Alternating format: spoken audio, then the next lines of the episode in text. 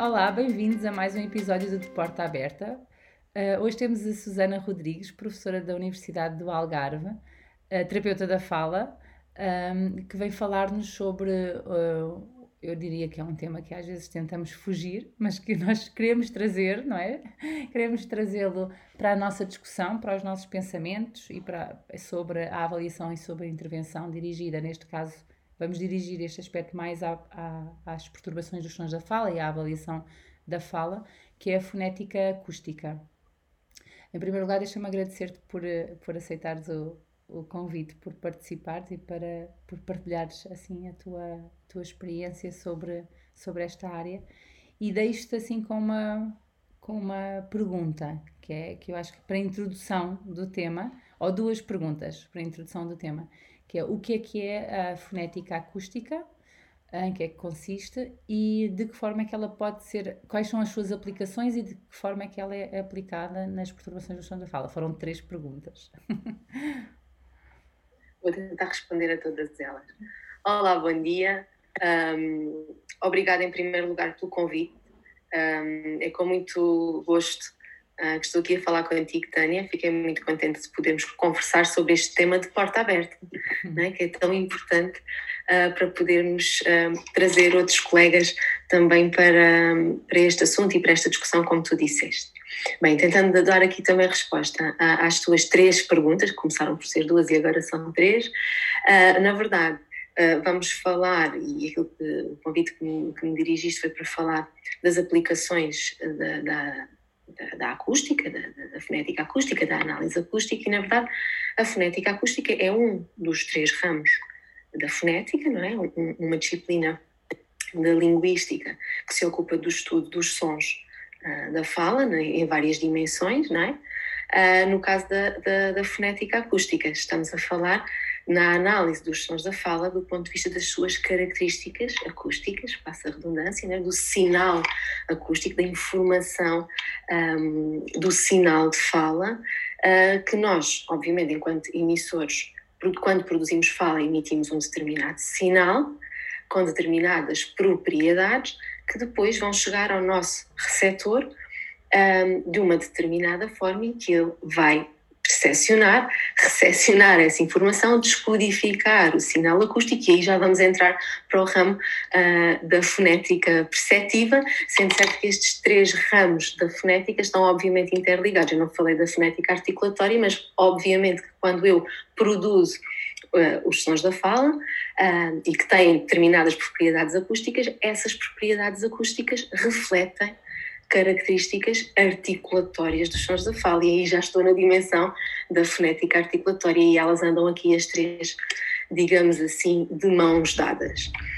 Uh, no que diz respeito, agora a outra pergunta, uh, às aplicações. Bem, as, aplica as aplicações são imensas, não é? Um, a análise acústica permite então nós conhecermos e analisarmos melhor e conhecermos alguns aspectos que, que nos escapam, digamos assim, à, à, nossa percepção auditiva, não é, dos sons da fala e por isso uh, dá-nos informações mais detalhadas e específicas dos sons da fala e isso pode ser Deixa-me diz, só, diz. aproveitando só aqui uma, esse aspecto sobre percepção, não resistem em, em introduzir aqui o comentário de que às vezes o nosso ouvido não capta essas propriedades porque também desenvolvemos um mecanismo perceptivo que é fonético e também é linguístico, eh, também é fonológico, não é?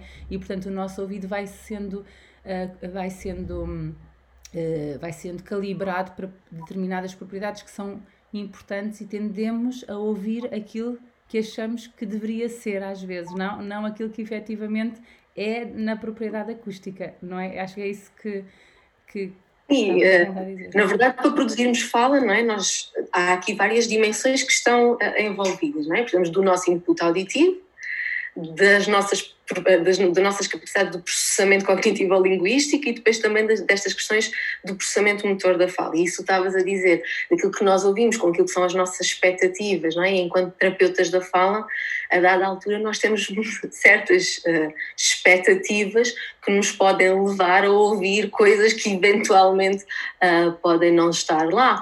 Um, mas a análise acústica pode ser um bom, um, um bom recurso precisamente aí, nesse aspecto, é? para nos auxiliar, para nos dar uma maior objetividade um, na caracterização daquilo que nós, um, daquilo que nós estamos a ouvir.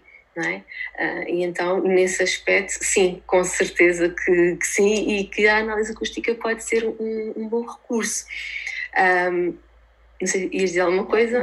Só, estava aqui a, a, pensar que na nossa prática enquanto terapeutas da fala, a análise acústica talvez não seja muito utilizada na avaliação das perturbações dos sons da fala ou das alterações de fala. Normalmente uh, utilizamos ou usamos mais como recurso noutras áreas, não é?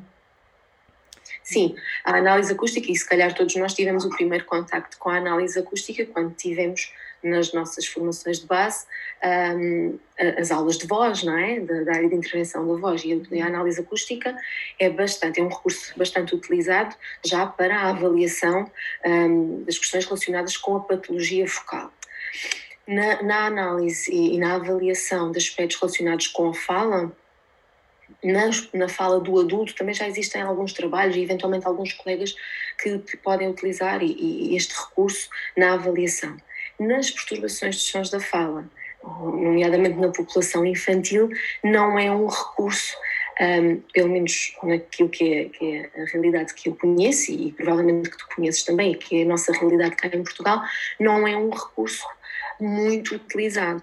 E quando eu digo que não é um recurso muito utilizado, não é com a expectativa que seja um recurso utilizado para todos os casos que nós temos, em todas as avaliações que nós fazemos, mas como uma, um, um recurso complementar, exatamente, para nos ajudar em situações que temos dúvidas. Lá está, o nosso ouvido, que é a nossa principal ferramenta de trabalho, não é? Quando nós estamos a avaliar uma criança com perturbações de sons da fala, é excelente, ótimo, mas uh, tem os seus limites. É? há, há questões que nós não conseguimos uh, aceder usando exclusivamente a nossa percepção auditiva. E situações de, de, que nós ficamos na dúvida, já aconteceu certamente com toda a gente, não é? que a criança produz uma coisa e fica na dúvida. Hum, ele está a substituir um se por x, ou está a distorcer, ou o que é que está a acontecer aqui? Não é? E nesses casos é queremos ouvir mais vezes, não é? Queremos ouvir mais vezes, por isso gravamos às vezes para reouvir, para voltar a ouvir, para voltar a ouvir, para ter a certeza, porque nem sempre é claro. E se, é? filmarmos, e se filmarmos, melhor ainda, não é? Porque aqui a integração dos sistemas perceptivos sai obviamente beneficiado se gravarmos uh, e, e, podermos ver e ouvir, não é? Porque a informação uh, integrada dá-nos um, uma panorâmica, digamos assim, melhor do que, é que está a acontecer. Mas nestas situações em que nós até gravamos, não é? Vemos, ouvimos e continuamos com aquela dúvida. E depois perguntamos até a um colega e a dúvida ainda aumenta porque ainda houve uma coisa diferente. Então, a análise acústica pode ser um bom recurso precisamente para nós desambiguarmos, digamos assim, essas, essas questões. Eu dei aqui o exemplo das fricativas, mas isto pode ser utilizado, sei lá, quando temos dúvidas, por exemplo, em relação ao vozeamento. Será que eh, desvoziou? Será que não? Só foi que só fraquinho, não é? Foi só um vozeamento fraquinho. Eu, no, no, meu trabalho de mestrado, fiz a recolha de uma amostra de, de fala um, e uh, gravei, fiz o registro no, no momento e ao voltar a ouvir, não era nada claro. Uma das produções alteradas que eu tinha ouvido no momento não era nada claro, porque é, havia supostamente uma alteração do ponto das nasais, nenha, mas nas gravações eu ficava muito confusa sobre se aquilo era um ne ou unha. E então, na, na, na, até foi no âmbito de uma disciplina de fonética forense do, de, do mestrado em Linguística, uh, fiz então a análise acústica uh, embora fosse fonética forense, fizemos uma aplicação à nossa área, não é? Uh, um trabalho, e então fiz a análise acústica para aquelas palavras que continham as nasais e foi analisando os formantes foi muito interessante perceber de facto as características uh, num espectrograma, as características acústicas de um som que era mais anterior ou menos anterior e ali de facto foi muito foi muito e havia um padrão portanto todas as produções eram assim. Portanto eh, foi muito interessante observar uh, visualmente aquilo que o meu ouvido não tinha a capacidade para para ter a certeza não é? Foi muito interessante. E conseguir esclarecer essa dúvida não é? Uhum. então imagina utilizar isso em momentos de avaliação e reavaliação. Uhum. Porque tu estavas a dizer, ah, uh, gravei, on, uh, transcrevi online e depois fui ouvir e já não, não, não batia certo, digamos assim, exatamente. Tu imagina, nós fazemos a avaliação da criança com perturbações de sons da fala. Passado seis meses, ou coisa que o valha, vamos fazer uma reavaliação. Se não gravamos, só registamos uh, com a transcrição fonética, que é importantíssima. Passado seis meses, será que foi mesmo isto que a criança disse? Não tenho o registro para fazer? Se eu tiver nessas situações que me causaram dúvidas, o registro da transcrição, a gravação que me permita uh, desambiguar, digamos assim, algumas questões através da análise acústica. E passado seis meses, por exemplo, quando eu faço a minha reavaliação, até comparar do ponto de vista acústico, né? porque há aspectos. Uh, que nos escapam ao ouvido, mas que na análise acústica nos podem mostrar a evolução terapêutica. Uhum. Às vezes dizem, ah, este caso não evoluiu nada. Estou aqui há seis meses e não acontece nada. Mas se calhar aconteceu, o nosso ouvido é que ainda não está a detectar. Uhum. E isso já nos pode dar pistas não é? mais objetivas, medidas, não é? quantificar o que é que evoluiu não é? E que o nosso ouvido ainda não está a detectar, mas que houve evolução, houve, não é? A partir, depende obviamente, mas a partir de parâmetros de duração, parâmetros de frequência, não é? Aspectos mais finos, digamos assim, mas que nos podem mostrar evolução terapêutica e isso também pode ser uma mais-valia uh, no processo de avaliação, neste caso, e reavaliação. Uhum. Então, esta é, é assim a aplicação da, respondendo ainda a uma das tuas perguntas ainda há pouco ali atrás, é a, uma das aplicações não é, que nós podemos trazer para a terapia da fala, eh, nomeadamente para a avaliação das crianças com crianças e adolescentes não é, com perturbações hum, dos sons da fala. Existem, obviamente, outras aplicações da, da análise acústica. Já falaste aqui da, da questão da, da, análise forense, da fonética forense, não é? que é uma aplicação que, por que não, não é? se tivermos um terapeuta da fala com conhecimentos nessa área, por que não? É não uma é? área um, mesmo interessante, mesmo interessante. Foi, uh, eu tive essa disciplina, foi assim, apaixonante até. Eu que não ligava muito à fonética acústica, porque na minha cabeça era muito vinda da, da, da, voz, não é? De uma área que para mim não é assim tão próxima, tão próxima, então também a, a fonologia está sempre mais presente, mas essa disciplina de facto mudou o meu olhar sobre a fonética acústica também. Que bom, Olha, e ocorre-me também pensar, estamos aqui a falar de aplicações uh, e estavas a falar da fonética, imagino que, que te apeteça falar também sobre a possibilidade de utilizar a fonética na intervenção. Sim, apetece, porque na avaliação nós até podemos perceber e, e, com o conhecimento que temos das nossas formações de base, ainda que não possamos não utilizar no nosso dia a dia, mas perceber que isso é relevante no momento da avaliação, para a intervenção podemos mais ficar assim naquela, com aquela dúvida: como é que eu posso utilizar isto, digamos assim, ao serviço da intervenção? É? E, e, internacionalmente, e se nós formos à literatura, já existem vários estudos que nos falam do biofeedback. É? E o é, que é isto do biofeedback? Na verdade, o biofeedback vai utilizar ferramentas, instrumentos que vão criar uma representação em tempo real um, de alguns aspectos uh, da fala que podem não ser tão fáceis de perceber noutras condições, não é? Na verdade, eu posso me socorrer destes instrumentos, destas ferramentas, como um meio para fornecer, por exemplo, à criança informações que ela pode não ter tão conscientes, não é? De como, por exemplo, está a produzir um determinado som. E nós, para, para o biofeedback, nós podemos, e na literatura está, estão descritos, e existem grupos com terapeutas da fala já em vários, uh, vários sítios uh, no mundo que uh, utilizam, por exemplo, o biofeedback com a ultrassonografia de língua ou o biofeedback com a eletropalatografia, mas estamos a falar de recursos, de ferramentas que, economicamente falando, não, é, não são tão acessíveis. Mas podemos utilizar a terapia de biofeedback com recurso à análise acústica, que economicamente falando é mais acessível para qualquer um de nós, porque com um computador e com um software gratuito, como por exemplo o PAT, ah, nós podemos ah, utilizar esta terapia nas nossas sessões. Uhum. É? E, esta terapia de biofeedback uh, acústico é? vai. Ou, ou, com esta utilização é possível visualizar em tempo real uhum. não é? Um, um, o sinal acústico de fala e o que é que vai acontecer? A criança, o adolescente, o nosso utente, não é? vai poder fazer tentativas de aproximação da sua produção um, por comparação a um modelo da produção do som-alvo.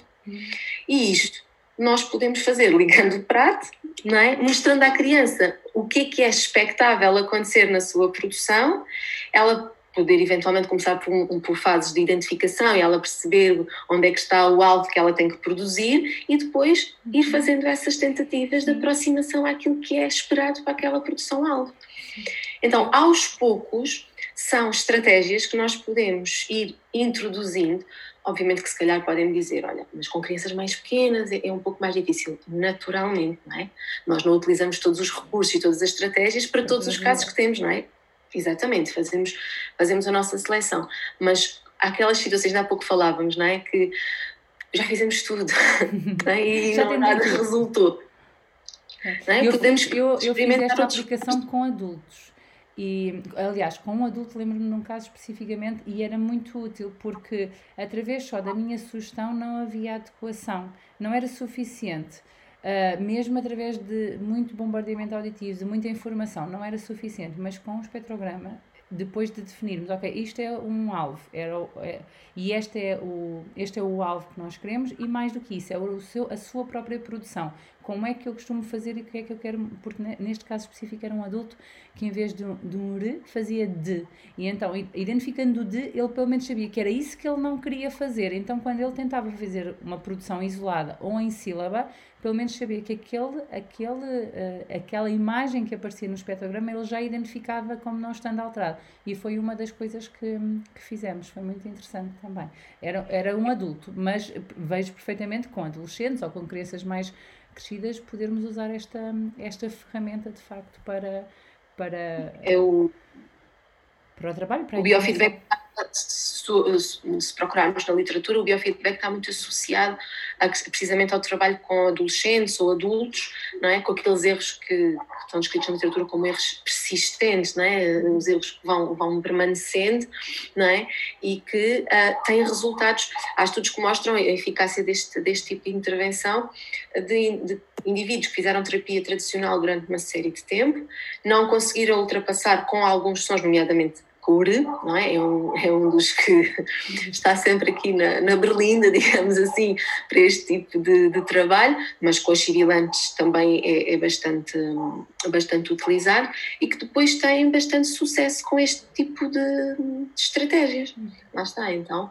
Um, é mais um recurso que nós podemos ter aqui ao nosso, ao nosso alcance para, para a nossa intervenção, para a nossa terapia. Muito bem, Susana. Obrigada pela tua hum, partilha e esperemos que este vídeo possa ajudar a, e a acrescentar sobre a fonética acústica e que isso possa ser uma ideia tanto na avaliação, na intervenção e até uma mudança de algumas práticas, que, como tu disseste, não tem que ser em todas as avaliações, mas em alguns casos específicos em que possa fazer sentido um, portanto, é só um relembrar que existe aqui este recurso, não é? Que existe aqui esta possibilidade também para, as nossa, para a nossa avaliação e para a nossa intervenção. Obrigada, Susana. Obrigada eu, Tânia, pelo convite. E então, até ao próximo episódio a todos os que nos estão a ver.